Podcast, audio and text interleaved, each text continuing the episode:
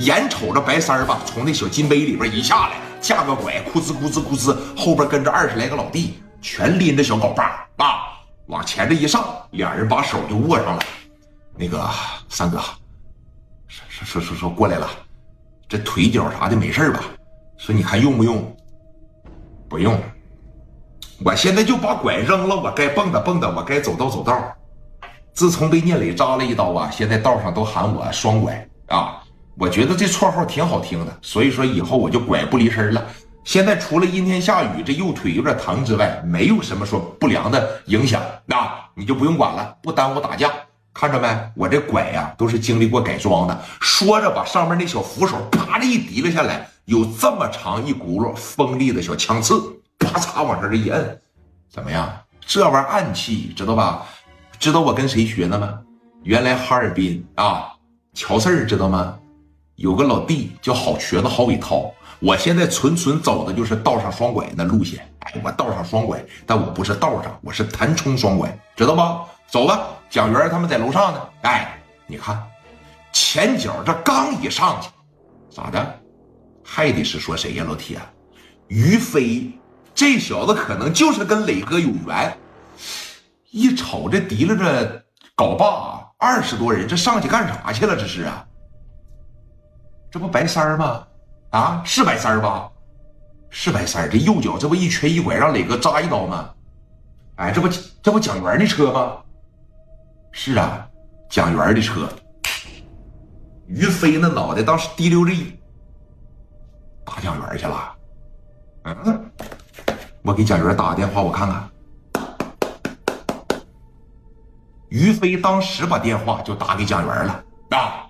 蒋元在楼上一接，这功劲儿的时候，说：“你看，人家马上就来到自个儿办公室了，拿着电话这边一接上，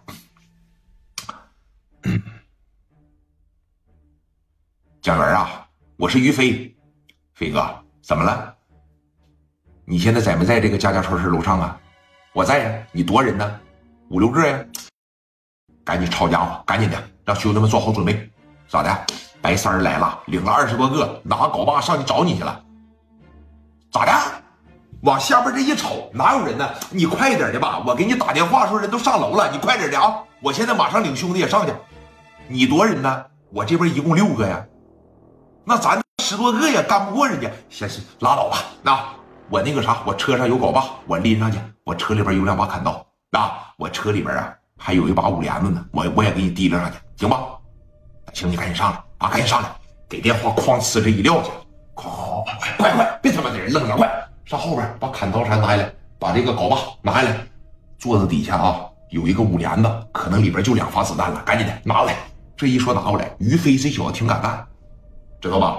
绝对敢干，这小子他是让磊哥给收拾怕了，但是后期让磊哥收拾完之后吧，他内心当中的那股劲儿就被激发出来了。